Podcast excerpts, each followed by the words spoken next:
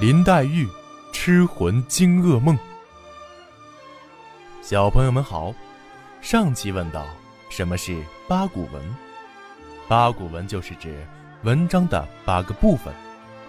文体有固定格式，由破题、成题、起讲、入题、起鼓、中鼓、后鼓、述鼓八部分组成。题目一律出自四书五经中的原文。后四个部分，每部分有两股排比对偶的文字，合起来共八股。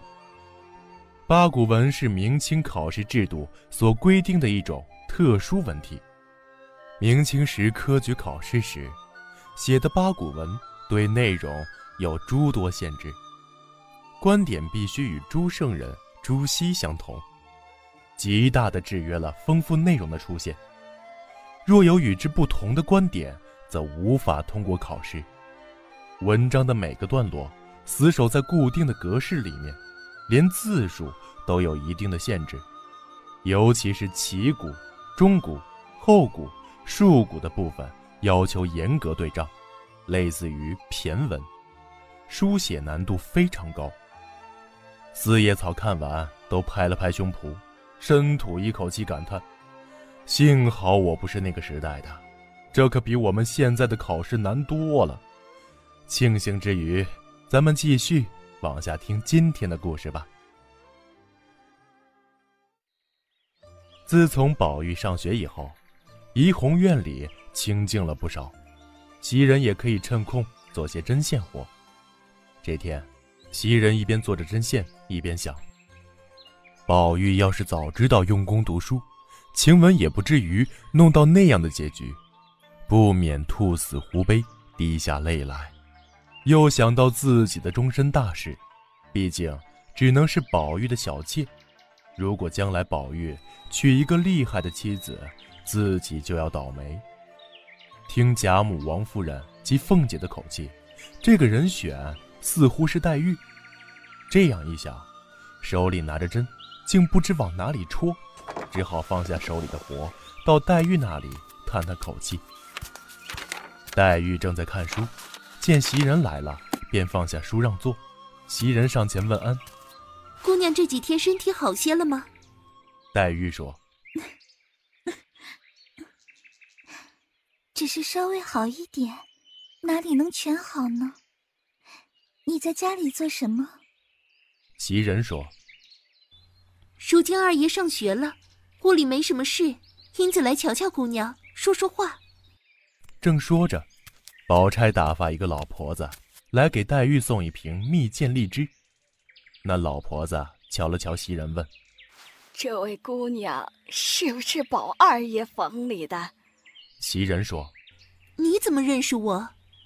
那婆子说：“我在太太房里看房子，不跟太太出门。”所以姑娘不认识我，姑娘常到我们那边去，所以我能模糊记得姑娘。那老婆子又看看黛玉，笑着说：“哎呀，怪不得我们太太说林姑娘和宝二爷是天生的一对，今天才看仔细，真是天仙似的。”袭人怕黛玉生气，连忙用话岔开。黛玉对那个老婆子说：“替我谢谢你们姑娘。”那婆子答应着，还在自言自语：“这样的好模样，除了宝玉，谁配得上？”黛玉只装作没听见。袭人说：“老人就喜欢唠叨，让人好气又好笑。”到了晚上，黛玉卸了妆，抬头看见桌上那瓶荔枝，不禁想起白天的老婆子说的话来。黛玉暗暗想，自己多病，年纪也大了。宝玉虽然靠得住，可是老太太和舅母心里似乎没有半点意思，只恨当年父母在世时没有将自己的亲事定下来。转念又想，倘若父母在世时，将自己许配给别人呢？那和宝玉的缘分岂不就断了？还不如现在尚存一线希望。黛玉就这样心里七上八下，叹一会儿气，又掉几滴泪，胡思乱想着就睡着了。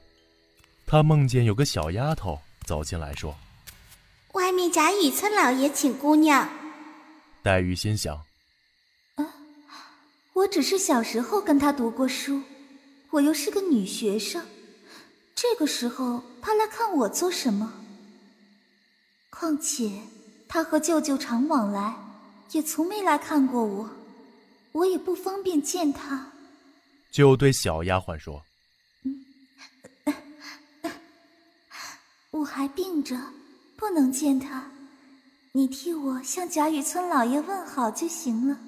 小丫鬟说：“他是来向姑娘道喜的，过一会儿还会有人来接姑娘。”这时，凤姐、邢夫人、王夫人、宝钗等又来向黛玉道喜。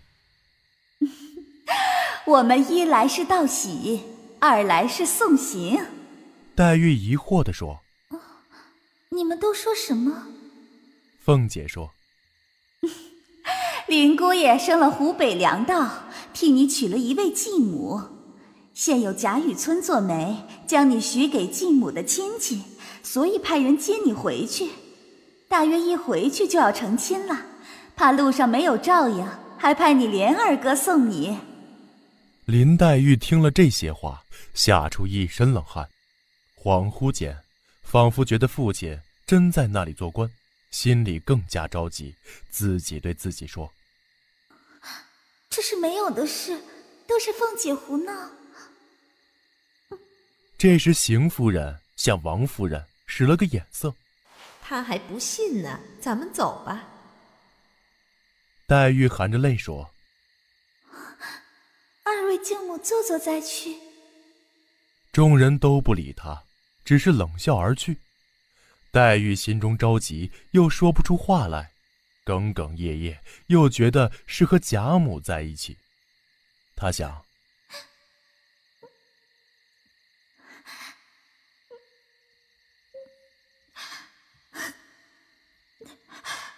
此事只有求外祖母，或许还有办法。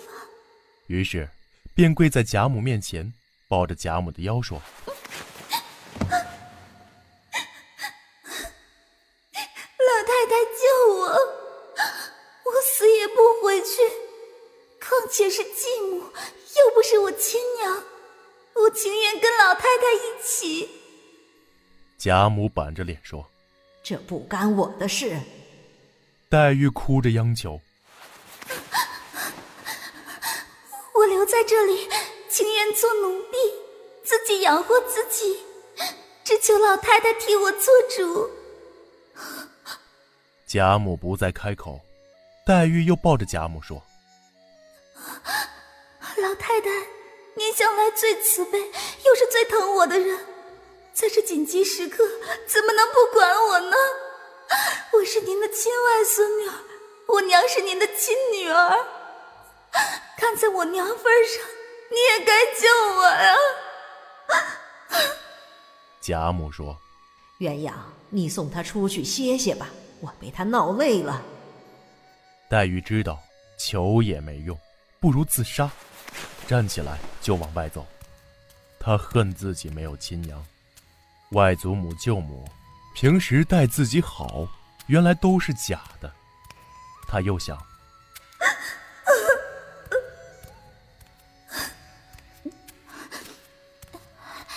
今天为什么见不到宝玉？见到他，或许还有办法。谁知宝玉突然间就站在他面前。笑嘻嘻的对他说：“妹妹大喜呀！”黛玉听了这话，心里更加着急，连忙拉住宝玉说：“好，宝玉，今天我才知道你是无情无义的人。”宝玉说：“我怎么无情无义？你既然有了人家，咱们也就该各管各了。”黛玉虽然生气，却又没有办法。只好还是拉着宝玉哭。好哥哥，你叫我往哪里去啊？宝玉说：“你不肯去，就在这里住下。你原来就是许配给我的，所以你才会到这里来。我对你怎么样，你也想想。黛玉恍惚间觉得自己确实是许配给宝玉的，这一来又转悲为喜，就问宝玉：“我是打定主意了，你到底叫我去不去？”宝玉说。我已叫你住下，你还不信？那我只好把我的心给你看。宝玉说着，用尖刀向自己胸前一划，鲜血一下子就流了出来。黛玉吓得魂飞魄散，忙用手捂着宝玉的心口，哭着说：“啊，你怎么做出这样的事来？你还不如先杀了我。”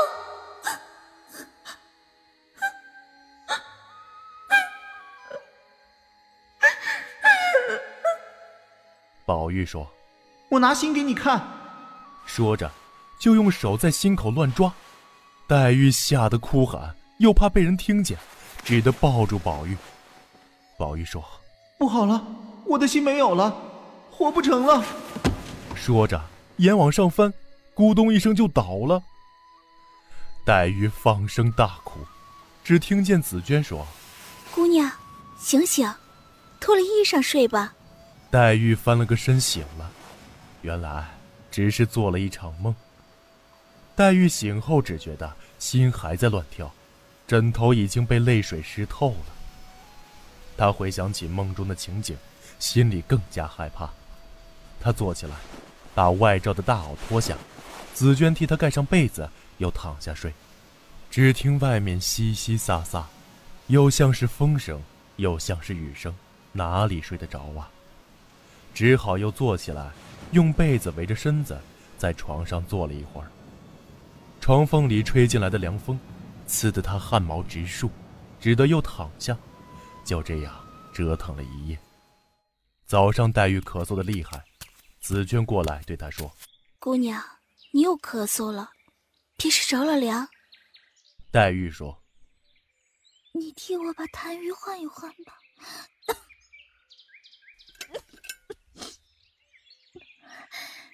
紫娟见到坛中有不少血丝，吓了一跳，不觉失声叫道：“哎呀，这还了得！”黛玉在里面问是什么，紫娟知道自己失言，连忙说道：“我手一滑，险些将痰盂打翻。”黛玉说：“可别是痰盂里面有什么？”紫娟说：“没有什么。”她说这话时，鼻子一酸，就落下泪来。黛玉见紫娟眼圈红红的，就问她：“大清早起，你好好的哭什么？” 紫娟强作笑容说：“谁哭了？早上醒来眼睛有些不舒服，姑娘夜里简直没怎么睡。”黛玉说：“可不是，越要睡，越睡不着。”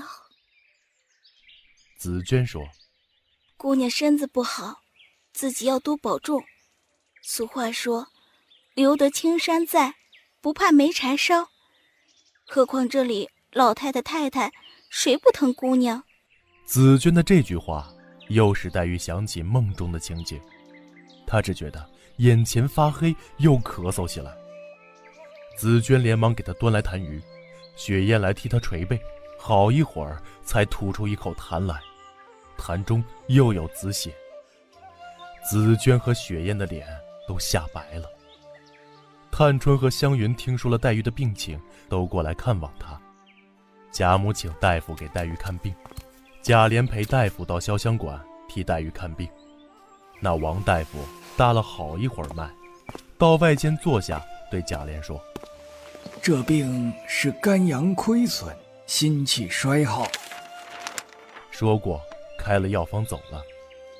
第二天，周瑞老婆来找凤姐，说了些别的事，又对凤姐说：“我刚才到林姑娘那边看她病得实不轻，脸上一点血色也没有，身上瘦的只剩一把骨头。